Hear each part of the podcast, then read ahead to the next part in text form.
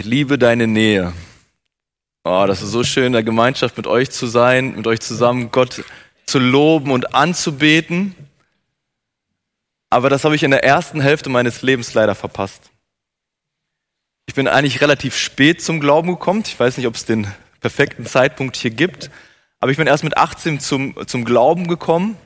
Deswegen denke ich immer, wenn die ganzen Teenie-Freizeiten, wenn da meine Freunde erzählen, wie, was die in der Jugendzeit erlebt haben, denke ich so, ich wäre so gerne dabei gewesen. Aber als ich dann zum Glauben gekommen bin, mit 18, habe ich mich so auch wie ein kleines Baby gefühlt. Und ich dachte dann so, was darf ich denn jetzt machen? Was darf ich nicht machen? Und ich dachte mir, ich muss mich ganz nah an die Christen halten, weil dann werde ich das schon irgendwie erfahren. Ja, dann dachte ich, ich lese jetzt auch vermehrt mal in der Bibel, die hat auch was zu sagen, da werde ich das schon erkennen, was man so machen darf als Christ und was man nicht machen kann. Und dann dachte ich, das ist eine richtig gute Idee, wenn ich einen Dienst in der Gemeinde mache. Und dann äh, habe ich mal nachgefragt, was kann man denn in der Gemeinde machen? Und dann haben die gesagt, geh mal zu den sechsjährigen Kindern. Ich weiß nicht, nach dem Motto, da kann man nicht so viel falsch machen, ja? Oder äh, geh da mal hin. Und ich dachte, so bis da hatte ich eigentlich mit Kindern nichts zu tun, aber ich dachte, ich gehe da mal hin und dann kam ich in die erste Kinderstunde, die waren so klein und so süß und wir durften denen was von Gott mit, äh, mit auf den Weg geben und ich habe selber so viel gelernt bei den Vorbereitungen und in der anderen Zeit. Und so habe ich den Dienst total genossen in der, in der Gemeinde. Und dann später war das dann so, dass dann die bisschen Älteren, die Achtjährigen gesagt haben, da, da gibt es keinen Mann oder keinen Jungen. Das ist viel wichtiger, dass die älteren Kinder ein, einen Mann haben. Willst du nicht zu den Älteren? So, dann bin ich nach einiger zu den Älteren gekommen. Ein Jahr später haben dann die Zehnjährigen gesagt, nee, es ist viel, viel wichtiger bei den Zehnjährigen, die sind viel, viel älter, die brauchen einen richtigen Mann. Richtigen Mann, ja, zu dem Zeitpunkt. Und äh, dann bin ich zu denen gekommen. Und dann wurde ich irgendwie so hochgereicht bis in die Teenie-Arbeit, ja. Und ich war so begeistert. Zu dem Zeitpunkt habe ich meine Frau kennengelernt. Wir haben dann zusammen die Teenie-Arbeit gemacht. Das war eine wunderschöne Zeit, auch als Paar zusammen äh, zu dienen, in der Gemeinde zu, zu unterwegs zu sein, Freizeiten zu machen. Das kannte ich ja bis dato gar nicht alles. Und dann später wurde ich sogar Jugendleiter. Also hätte man das da vorher gedacht, dann denke ich so, oh nee. Aber das war so schön, Leute zu sehen, die jetzt äh, bei der Jugendstunde so ganz hinten saßen, sich das mal so angeguckt haben. Was ist das denn hier für ein Haufen? Ja, so wie ich dann vorher auch mal. Ja, und dann ein Jahr, zwei Jahre später stehen die selber vorne, tragen was aus dem Wort Gottes vor, erzählen ihr Zeugnis, singen. Und das hat mich so bewegt, diese Leute, wie sie zum Glauben kommen und im Glauben wachsen. Und nächstes Jahr wären schon 20 Jahre, dass ich im Glauben bin. Und das ist so eine schöne Zeit und ich erinnere mich so gerne an diese Jugendzeit zurück. Ich glaube, ich habe mehr Zeit in der Gemeinde verbracht als sonst wo, aber das hat mir so viel gegeben und ein, so ein gutes Fundament gelegt. Konträr habe ich dann ein BWL-Studium angefangen, total langweilig vielleicht für die meisten, mit Zahlen und so weiter. Hab dann, äh, war dann jetzt mittlerweile 14 Jahre in der Wirtschaft und zuletzt hatte ich auch mein eigenes IT-Unternehmen mit Kollegen gegründet, 2020. Das ist natürlich sehr gut angekommen in der Corona-Zeit. Und dann am Anfang des Jahres, aus verschiedenen Umständen, habe ich mich aus dem Unternehmen dann zurückgezogen, meine Anteile auch verkauft und das war die gleiche Zeit, wo auch dann Christ Hope einen neuen Leiter ge gesucht hat oder zumindest, wo die dann auf mich zugekommen sind und haben mich gefragt, ob ich mir das vorstellen kann. Meine Reaktion war, auf gar keinen Fall. Ich komme doch aus der Wirtschaft, so Non-Profit-Organisation und so, das, das kann ich gar nicht. Ja, und und Afrika, ich hatte Afrika noch nie auf dem Herzen, muss ich ganz, ganz ehrlich sein. Aber ich dachte, ich gucke mir das mal an. Und so habe ich die, die Mitarbeiter kennengelernt. Und da waren Mitarbeiter, die jahrelang ehrenamtlich auch äh, mal Urlaub genommen haben und dann dahin geflogen sind nach Afrika. Also wir sind für Namibia und Südafrika zuständig. Die haben Einsätze gemacht, die haben gedient. Und dann dachte ich, wow, das sind Glaubenshelden. Ja, ich habe das immer so fasziniert, wenn ein Missionar erzählt hat, wenn Leute in den vollzeitlichen Dienst gegangen sind, wenn sie neben ihrer Arbeit noch Gast gegeben haben für den Herrn und dachte so, da sind Glaubenshelden. Aber ich, ich komme aus der bösen Wirtschaft, ja. Was kann ich denn da bewegen? Und habe ich eine Berufung für Afrika, für die Kinder? Und ich hatte schon selber Kinder. Also ich habe drei Kinder, sieben, fünf und drei Jahre. Und ich habe an meine Kinder gedacht. Und ich habe an meine Kinder gedacht, ist wenn, was ist, wenn die keinen Vater haben? Also Halbweisen. Ich habe an die gedacht, wenn die Mama auch nicht da ist, was ist dann? Wer passt auf die eigentlich auf? Die sind noch so klein und hilfsbedürftig. Und ich bin in die Gespräche gegangen und ich habe auch Bedenkzeit gebeten. Ich habe das denen auch ehrlich gesagt. Ich habe keine Berufung für diesen Dienst. Aber ich frage den Herrn. Ich habe mit unterschiedlichen Leuten gesprochen. Ich habe auch kritische Stimmen gehört. Warum Afrika? Wir haben genug Probleme hier direkt vor der Haustür. Ja, dachte mir ja, okay, man kann ja auch das eine tun, das andere nicht lassen. Ja, also so, das geht ja beides auch. Aber eine Sache und da kam ich wieder zum Wort. Mir war irgendwie klar, Gottes Herz schlägt für die, die benachteiligt sind. Gottes Herz schlägt für die Schwachen. Und wir lesen das an mehreren Bibelstellen. Und das war die ganze Zeit was, ich habe mir immer so Argumente gesucht. Ja, ich, bin, ich denke sehr viel nach, manchmal zu viel. Und ich habe schon in meiner Liste so die alle Punkte aufgezählt, warum, das, warum ich nicht der geeignete Kandidat bin. Die war richtig lang. Und in diese Liste kamen immer wieder diese Gedanken, aber das ist Gottes Herzschlag. Er setzt sich für diese Benachteiligten ein. Und gerade zur damaligen Zeit, natürlich waren das Witwen und Waisen, das ist heute auch immer noch so, die brauchen Hilfe. Ja, die brauchen Hilfe zum Start in das Leben, ins Glaubensleben, aber auch allgemein. Denen geht's nicht gut. Und das war die einzige Motivation letztendlich, und das habe ich dann auch so gesagt, wenn ich den Kindern irgendwie helfen kann, mit dem, was ich mache, dann will ich das tun. Und so bin ich in den Dienst reingekommen und ich bin so dankbar daran teilzuhaben. Wir haben alle zwei Wochen abends immer einen Gebetskreis und danach bin ich so beflügelt, ich, als ob ich wirklich fliegen könnte. Mir geht's so gut, ich lächle und so weiter. Ich finde das so ermutigend, für die Kinder vor Ort zu beten, für die Mitarbeiter und hier auch aus ganz Deutschland Leute zu haben, die das im Gebet unterstützen. Ich bin so begeistert immer wieder, dass ich teilhaben kann an so einem Werk. Hätte das letztes Jahr jemand gesagt, ich gesagt, no way. Das kann ich mir gar nicht vorstellen. Und so stehe ich immer wieder morgens auf und zwick mich und so sage ich so, arbeite ich wirklich für Christ Hope? So, ne? Was für ein Privileg. Oder was für ein Privileg, dass ich durch diese Arbeit heute Morgen hier stehen kann. Dass ich zu euch sprechen kann. Was für ein Vorrecht das ist. Und ich habe den Herrn gefragt, ich habe meinen Papa im Himmel gefragt, ich habe ihn gefragt, Herr, ich möchte diesen Menschen dienen heute Morgen hier. Du kennst deren Situation, du kennst den Kontext. Gib mir etwas auf den Herz, aufs Herz, will wieder ganz nah bei deinem Herzschlag sein. Und er hat zu mir gesagt, der Jakobusbrief. Und der Jakobusbrief, das ist ein ganz interessanter Brief. Dann dachte ich sofort, Glaube ohne Werke ist tot. Ja, die Zunge müssen wir zügeln. Aber auch ganz, ganz praktisch. So vielleicht wie die Sprüche im Alten Testament, im Neuen Testament. Jakobus kommt immer wieder auf den Punkt. Aber ich habe mich auch daran erinnert, wer dieser Jakobus ist. Und ja, je nachdem, welche Ausleger man hat und vielleicht mit dem Ausschlussprinzip kommt man dann zu dem Punkt, der Jakobusbrief wurde von Jakobus, dem Bruder oder dem Halbbruder von Jesus geschrieben. Und dann habe ich mich gefragt, wie ist das, mit jemandem zusammenzuleben? Gott ist Mensch geworden. Und ich sitze morgens mit Gott am Frühstückstisch. Und Gott macht nie Fehler. Gott sündigt nicht, ja? Fakt ist am Ende, wir lesen wenig aus Jesu Anfangszeit. Wir lesen mal die Geschichte, als er zwölf Jahre alt war im Tempel, aber sonst sind das nur Spekulationen. Aber wenn ich jetzt Bruder von Jesus wäre, und immer mit Jesus verglichen würde, ich würde ja immer scheitern, ja, der wird immer, er war noch der Älteste, ja, und Jakobus, weil er immer in der Liste der Brüder als erst erwähnt wird, geht man davon aus, dass er dann der zweitälteste war nach Jesus. Aber was wir lesen und was wir in der Schrift lesen, das ist interessant.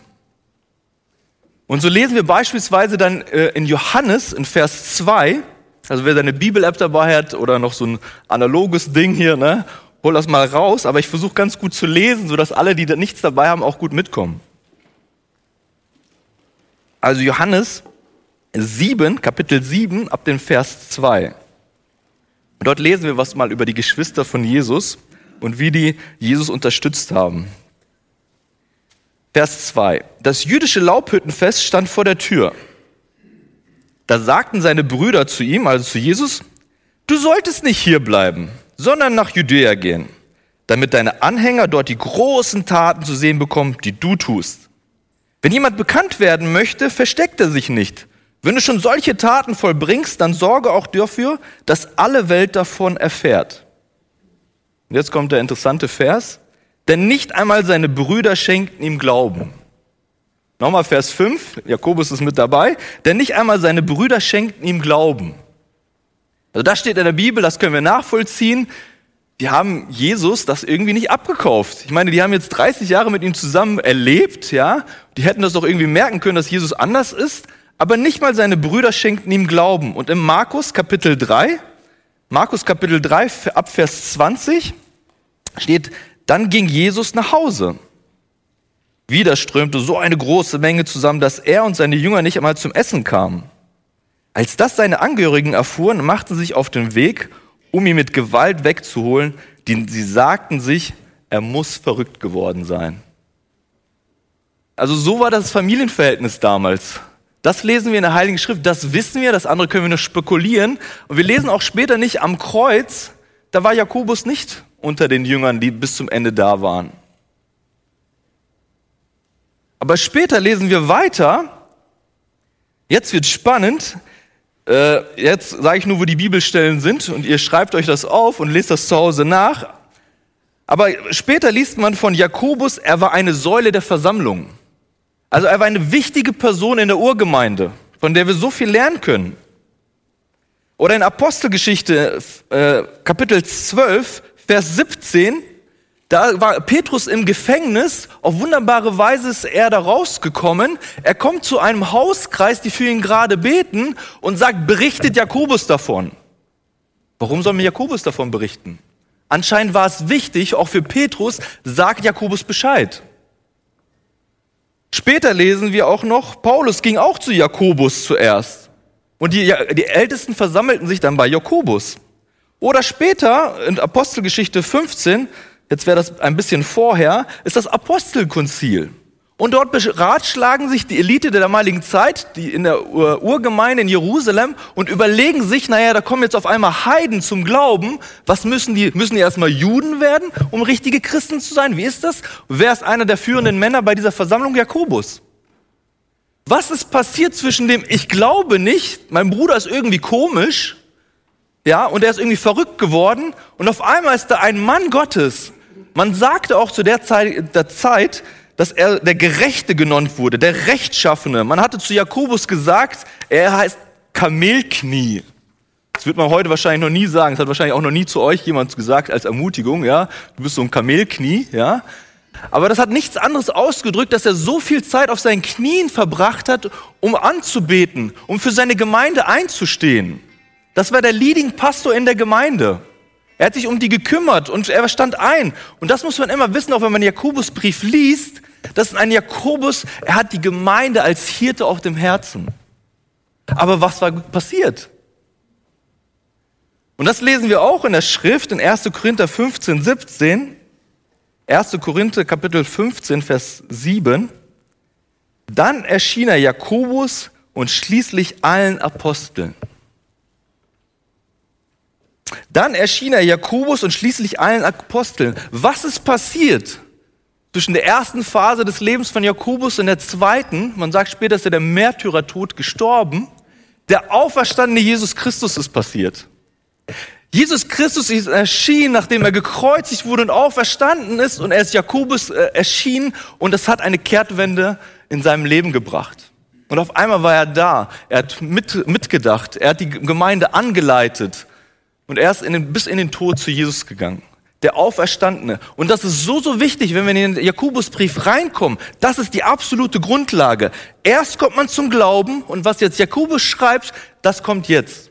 Aber das ist das Allerwichtigste. Deswegen widerspricht er nicht Paulus oder irgendwelche Werksgerechtigkeit. Er redet von Leuten und er schreibt es an die Leute, die Glauben sind. Das heißt es in 1. Jakobus, Jakobus, der Gott und dem Herrn Jesus Christus dient. Grüßt die zwölf Stämme des Gottesvolkes. Er schreibt es an Leute, die zum Glauben gekommen sind.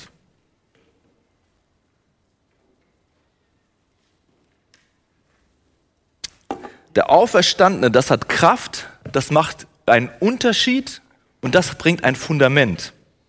Und ich wurde mal vor ein paar Wochen gefragt, morgens saßen wir beim Frühstück mit ein paar Kollegen und einer war nicht Christ und einem anderen erzähle ich ganz äh, ganz begeistert von Christ Hope. Der andere Kollege guckt und hört zu. Und dann fragt er, okay, ich habe mal eine Frage an dich. Also ich verstehe das, das mit den Kindern, das finde ich super. Also, dass ihr da denen hilft, dass die eine Schuluniform kriegen, dass die Bildung, dass die essen und so, das habe ich alles verstanden. Aber warum müsst ihr unbedingt noch Jesus damit reinziehen? Warum müssen die Kinder noch Jesus kennenlernen? Warum zwingt ihr denn die christlichen Werte eigentlich auf? Und dachte, uiuiui, so hochtheologische Fragen direkt am Morgen, ja? Und ich habe Gott um Weisheit gebeten, Gott, wie kann ich das dem jetzt ganz einfach erklären? In seinen Worten, dass er das versteht. Und ich habe mich zurückerinnert, eine Situation ein paar Wochen vorher, ich war bei einer Zeltevangelisation. Also ganz stark. Also ich war bei so einer Zeltevangelisation. Es gab ein Zeugnis von einem jungen Mann. Und der hieß Danny. Danny kam aus Brasilien. Er ist in der Favelas aufgewachsen. Er, ich weiß nicht, was mit seinen Eltern war, aber er war äh, verwahrlost auf der Straße. Er hatte nichts, er hatte nicht mal Schuhe zum Anziehen. Und dieser Danny ist irgendwie über Unwege, über Missionare nach Deutschland gekommen und hat deutsche Adoptiveltern bekommen. Und er hat gesagt, das war, das war so krass. Ich hatte nichts. Ich bin nach Deutschland gekommen, ich hatte mein eigenes Zimmer. Ich hatte eine Playstation, dann sind seine Augen geleuchtet. Ja. eine Konsole, ja. Er hatte alles, materiell hatte er alles. Aber er hat sich leer gefühlt. Seine Adoptiveltern konnten keine eigenen Kinder kriegen, deswegen haben sie ihn aufgenommen als ihren eigenen Sohn. Und das ist ganz stark. Ein paar Jahre später haben sie doch ein Kind bekommen, ein Wunder Gottes. Aber da ging es für Danny bergab, weil er gesagt haben, jetzt brauchen die mich ja nicht mehr. Jetzt haben sie ja ihr eigenes, ihr leibliches Kind, wozu brauchen sie mich noch? Er ist abgerutscht, er hat rebelliert, auch in der Schule. Er wurde langsam groß, er wurde erwachsen, er wurde Teenager, ist in die Drogenszene reingekommen und viele schreckliche Sachen sind passiert. Und es kam so weit, dass er, als er älter wurde, dass er vor Gericht geladen wurde. Die Polizei hat ihn gepackt. Es war eine ganz lange Anklageliste. Und er hat sich daran, zurückerinnert, auch von seinen Adoptiveltern und so. Da gibt es einen, einen Menschen oder einen Gott, ich weiß auch nicht so recht, Jesus Christus. Ich habe sowieso nichts zu verlieren. Und dann ist er eines Abends, so kurz bevor der Gerichtsprozess losgeht, ist er auf die Knie gegangen und hat zu Jesus gebeten. Er hat gesagt, ich weiß nicht, ob es dich gibt, aber helf mir bitte aus dieser Situation. Ich weiß, ich weiß nicht mehr ein, ich weiß nicht mehr aus. Und danach ist nichts passiert.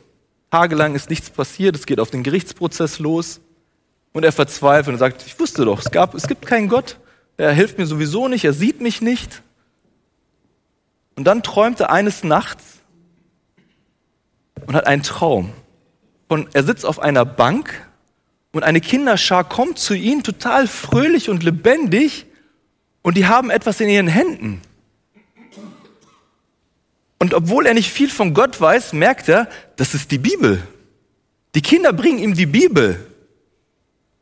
Und er hat sich gemerkt, welches äh, Buch aus der Bibel, er hat sich das Kapitel gemerkt, er wacht auf und er weiß ganz genau, die Schrift oder das Buch, das offen war, was ihnen die Kinder gebracht haben, war aus Jesaja 50.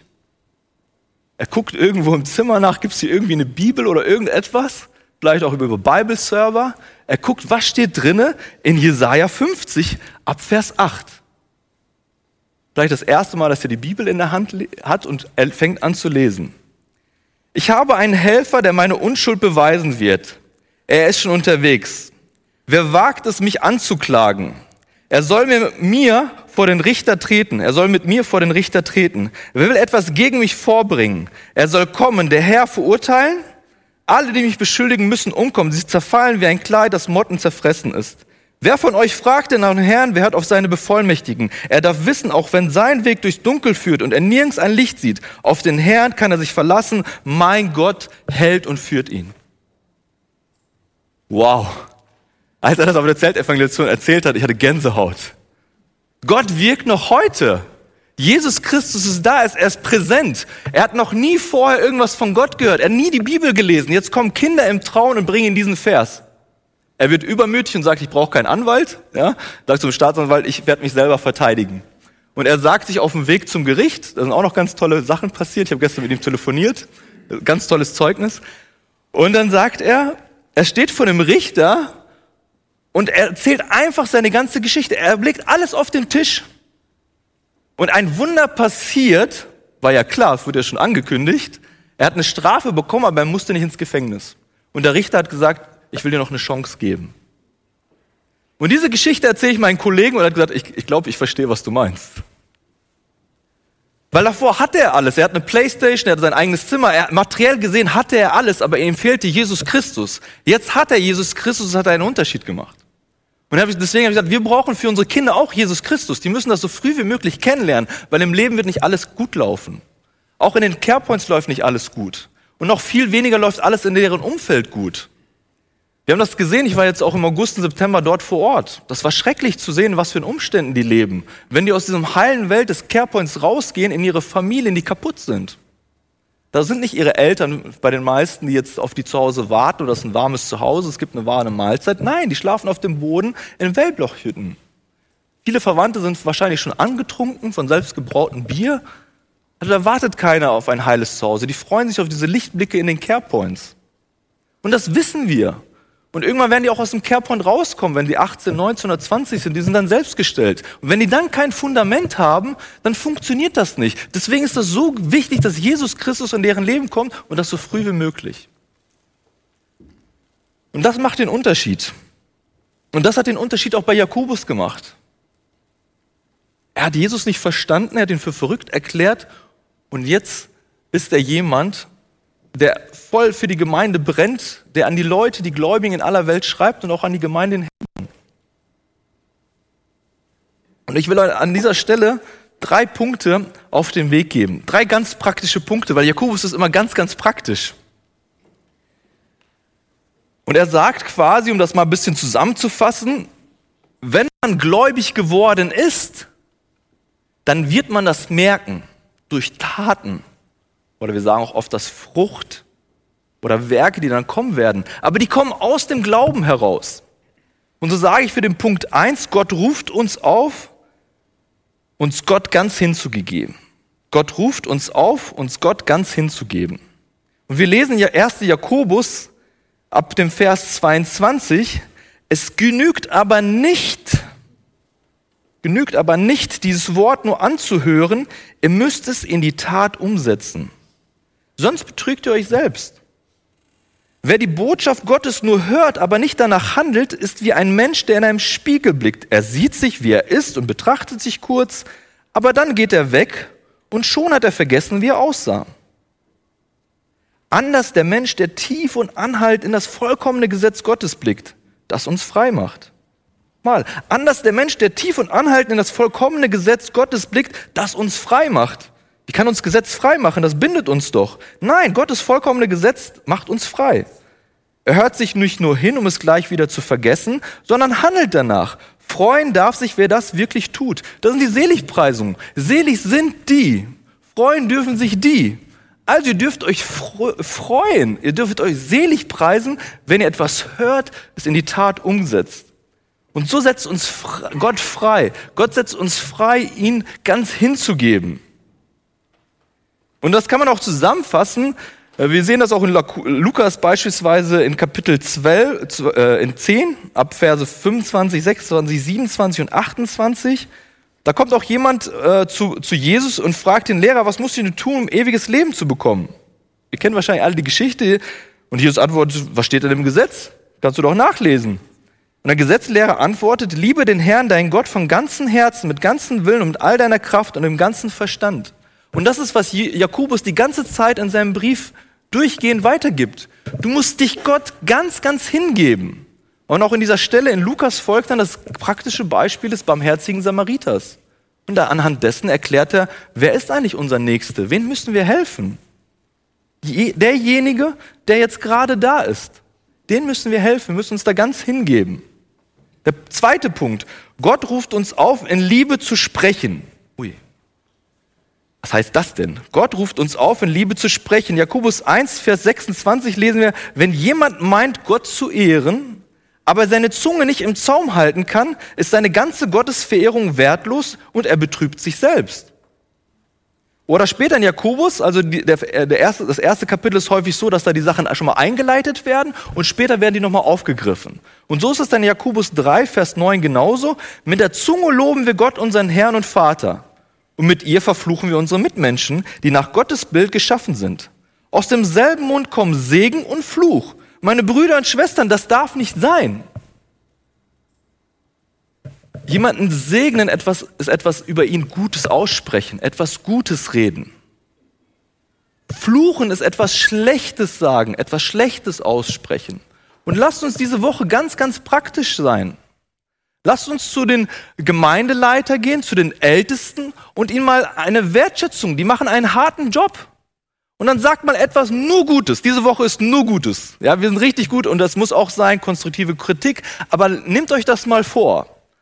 Zuerst die Ü50, die machen das am Montag und Dienstag, eine E-Mail, ein Telefonat und so weiter, etwas Gutes in Leben der Leiter reinzusprechen. Dann macht das die Generation 30 bis 50 Jahre, auch über das Medium, das sie gerne haben, eine wertschätzende Sache. Ich bete für dich. Ihr macht das toll und dann sagt ihr auch genau, was toll ist und segnet sie, spricht Gutes über sie aus, nicht Schlechtes diesmal, nur Gutes. Und dann machen das alle, die unter 30 sind, nur Gutes. Und wenn ihr auf eure Arbeit geht, sagt gute Sachen zu euren Kollegen. Wenn ihr Führungskräfte seid, ermutigt eure Mitarbeiter, sagt ihnen etwas Gutes. Und ihr werdet merken, das Umfeld wird sich verändern. Wenn Gottes Segen und Jesus Christus, der Auferstandene, in diese Situation reinkommt, ist das ein unheimlicher Unterschied. Und ich habe lange in der Wirtschaft gearbeitet, das mache ich noch weiterhin. Zwei Drittel aller Mitarbeiter sind unzufrieden. Also zwei Drittel aller Arbeitnehmer in Deutschland sind unzufrieden. Ein Drittel davon haben innerlich gekündigt. Viele haben am Sonntagabend Bauchschmerzen, weil sie wissen, sie müssen am Montagmorgen zur Arbeit. Deswegen können wir einen großen Unterschied machen, da wo wir sind, wenn wir Gutes aussprechen. Und das will ich alle ermutigen. Lass uns diese Woche und in den nächsten Monaten und Jahren genauso immer wieder Gutes aussprechen und zehnmal überlegen, wenn wir etwas Schlechtes aussprechen wollen. Und der letzte Punkt ist, Gott ruft uns auf den äh, Gott ruft uns auf, den Armen zu dienen. Und das ist jetzt mein Vers gewesen. Das ist einer meiner Verse, die mich motiviert haben, ganz praktisch bei Christ Hope anzufangen. Und ich will ihn vorlesen. In Jakobus 1, äh, ab Vers 27 steht, Gott der Vater wird auf die rechte Art geehrt, wenn jemand den Waisen und Witwen in ihrer Not beisteht, sich nicht an den Treiben der ungerechten, nicht an dem ungerechten Treiben dieser Welt beteiligt. Und später in Jakobus 2, Vers 5 lesen wir, Hört gut zu, meine liebe Brüder und Schwestern. Hat Gott nicht gerade die erwählt, die in den Augen dieser Welt arm sind, um sie aufgrund ihres Glaubens reich zu machen? Sie sollen in Gottes neue Welt kommen, die er denen versprochen hat, die ihn lieben. Auch ganz nah an der Bergpredigt von Jesus.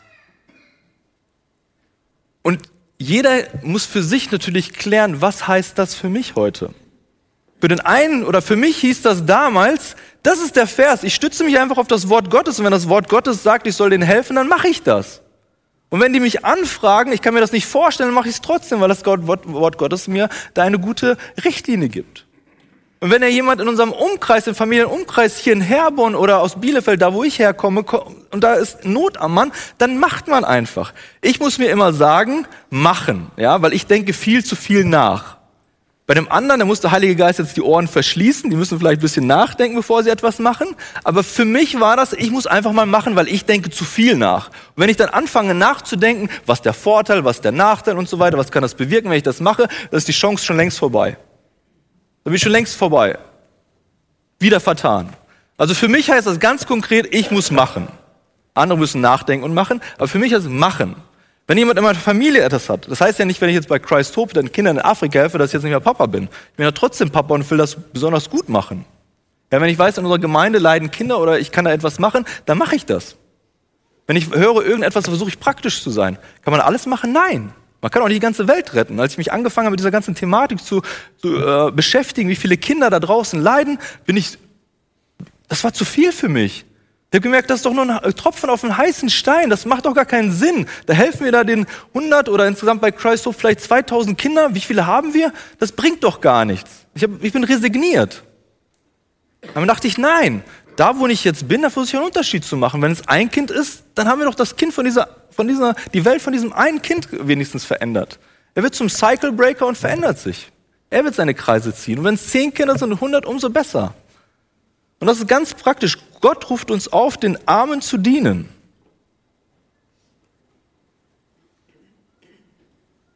Und zum Abschluss wollte ich noch ein, ein Zeugnis mitgeben, weil ich fand das immer so, eine Zeit lang natürlich, wo man sich dann bekehrt hat und Jesus erfahren hat, man brennt, die erste Liebe. Und dann beschäftigt man sich mit dem Wort Gottes und irgendwie steht da immer, du musst, du musst, du musst, du musst. Und wenn wir versuchen, immer aus unseren eigenen Stücken etwas zu machen, das wirkt nicht lange. Und das war auch frustrierend für mich in den letzten 20 Jahren, immer wieder Phasen zu haben. Ich lese etwas und will aus eigener Kraft das machen. Also habe ich ein Experiment gemacht. Das war eine Zeit nach meinem BWL-Studium, es war genau in der äh, Finanzkrise, war vieles schwierig, auch für uns als junges Ehepaar war es schwierig. Und ich dachte mir, naja, das ist ja eine gute Zeit, Gott bereitet auf uns auf irgendetwas vor. Und alle sagen immer, das ist ja häufig die Anwendung einer Predigt, du musst mehr in der Bibel lesen und beten. Dann dachte ich mir, dann mache ich das doch mal. Ich lese jetzt ein bisschen mehr mal in der Bibel als vorher. Und dann dachte ich, ich, ich mache das aber ganz stumpf. Ich, ich nehme jetzt den Montag, der jetzt kommt, und ich lese das erste Buch Mose. An einem Stück. War ungefähr viereinhalb, fünf Stunden. Zwischendurch bin ich eingeschlafen, wieder aufgewacht, weitergelesen. Am Dienstag habe ich gesagt, heute ist das zweite Buch Mose dran. Auch wieder vier, fünf Stunden. Zwischendurch bin ich auch kurz nach draußen gegangen, wieder reingegangen, einfach weitergelesen. Dritter Tag, Mittwoch, dritte Buch Mose. Vierter Tag, vierte Buch Mose, fünfter Tag, sechster Tag, sechste Buch. Nein, Spaß, gibt's ja natürlich nicht.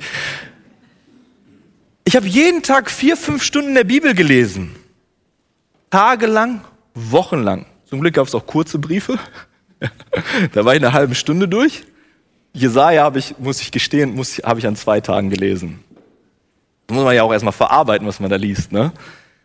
Und so habe ich knapp in 60 Tagen die Bibel durchgelesen. Einfach nur stumpf gelesen. Stumpf gelesen. Und das war so, wie das im Psalm 1 beschrieben ist, wie dieser Baum, der am Bach ist. Und ich habe diesen, diesen Bach leer gesogen. Ich habe das Wort Gottes leer gesogen und ich war so nah dran am Herzschlag Gottes. Wenn ich irgendwo hinkam zum Physiotherapeuten, ich musste nicht mehr überlegen, wie spreche ich das jetzt an? Wie kann ich irgendwie auf Jesus hindeuten? Oder wie kann ich ein cooles Zeugnis erzählen? Und dann, aber dann erzählt sie was anderes und eigentlich geht's nur um Physiotherapie und so weiter. Ja, nein, ich kam rein und habe gesagt, hier, das und das, ich, ich bin in der Gemeinde, ich mache das und über Jesus Christus und ich habe sie missioniert. Das ist noch nie passiert vorher. Ich habe mir vorher, ne, ich bin eine Eule, ich denke ganz, ganz viel nach. Ich mache einen Plan, wie, okay, in zwei Wochen bin ich bei der Physiotherapie, dann lese ich das, dann frage ich noch das und dann ist, dann, wenn in zwei Wochen, dann ist es fertig. Nein, ich bin da hingegangen und es ist aus mir rausgesprudelt. Und so war das die ganze Zeit. Dann haben wir in so einem großen Komplex gewohnt. Ich habe immer zu meiner Frau gesagt, das sieht wie so ein Ferienkomplex aus, aber es war eine Notwohnung, ja, mit, äh, mit äh, Leuten, die sozial schwach waren und wir waren auch mittendrin. Und da war immer ein Bettler, der hat immer in der Mülltonne ge gekrochen. Ja, der hat immer die Sachen daraus, der hat gestunken. Von weit hat man schon gemerkt, der stinkt. Jetzt lese ich aber blöderweise oder so die Bibel.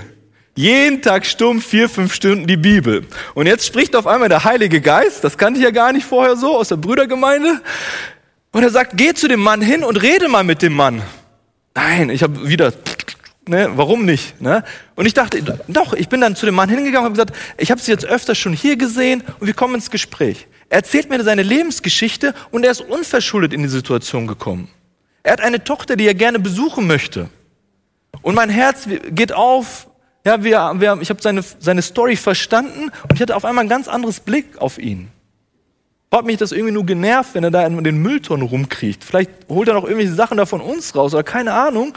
Aber jetzt hatte ich mit Gottes Augen ihn gesehen. Warum? Weil ich einfach stumpf dieses Wort gelesen habe. Und so ging das die ganze Zeit. Ich dachte am Ende, das ist so gefährlich, mit Jesus unterwegs zu sein. Ja, da muss man sich echt anschnallen.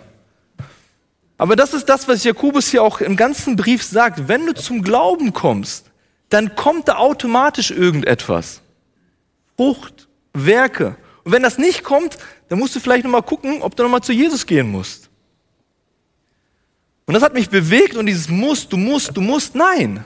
Wenn wir uns im Wort Gottes bewegen und dann einfach mal handeln, das ist so schön, mit Jesus unterwegs zu sein. Und ich möchte jetzt Anna einmal auf die Bühne bitten und sie wird auch nochmal eine Begegnung uns mit auf den Weg geben. Wir waren ja in, im September oder im August und September unterwegs und das ist dann, damit ist auch meine Predigt dann abgeschlossen. Danke dir. Ja, ich durfte ja auch mit Eugen und Annette dieses Jahr dabei sein und ich hatte ein sehr berührendes Erlebnis gehabt. Wir haben uns ja im Vorfeld mit Annette vorbereitet, was wir mit den Kindern alles machen wollen und mit den Spielen und Basteleinheiten. Und nach der Schule kamen dann die Kinder und freuten sich. Die meisten Kinder waren offen, kamen, umarmten ein. Und ich beobachtete aber eine junge Dame, die mich sehr distanziert anschaute, sehr kritisch und auch zum Teil verschlossen. Ich versuchte sie herauszulocken, aber sie beobachtete mich und blieb auf Distanz. Ich habe mich bisschen gewundert, habe sie aber stehen lassen ähm, und habe dann meine Sachen weiter mit den anderen Kindern gemacht. Der Tag ging vorbei und dann sind wir am nächsten Morgen, waren wir wieder im Carepoint und nach der Schule stand ich dann draußen auf dem Hof, da kam diese junge Dame. Sie schaute mich an und fragte dann so herausfordernd, Do you remember my name? Puh. In dem Moment wurde es mir innerlich heiß und kalt. Am Vortag habe ich ganz viele Namen mir gemerkt, afrikanische Namen, die ich nicht aussprechen konnte und mir alle merken konnte. Und jetzt wollte sie, dass ich ihren Namen nenne. Ich habe sofort ein Stoßgebet gesprochen und sagte, Jesus, ich brauche jetzt deine Hilfe. Ich weiß, ich, ich brauche ihren Namen. Und um Zeit herauszuholen, fragte ich dann, äh, kannst du mir deinen äh, ersten Buchstaben nennen? Ein S. Und dann schoss es aus mir heraus, You are Sylvia, du bist Sylvia. Und ihr hättet ihr Gesicht sehen sollen. Also in dem Moment veränderte sich ihr ganzes Wesen. Sie fing an zu strahlen, sie lächelte mich an Sie öffnete ihr Herz. Und das hat mich dann so berührt und dann hatte ich so einen Gedanken, Anna, auch hier geht es nur um persönliche Beziehungen. Du hast dich an ihren Namen erinnert. Das ist ihr genauso wichtig. Es ist nicht die Masse, es ist jeder Einzelne. Jeder Einzelne hat Sehnsucht, Bedürfnisse, will wahrgenommen werden.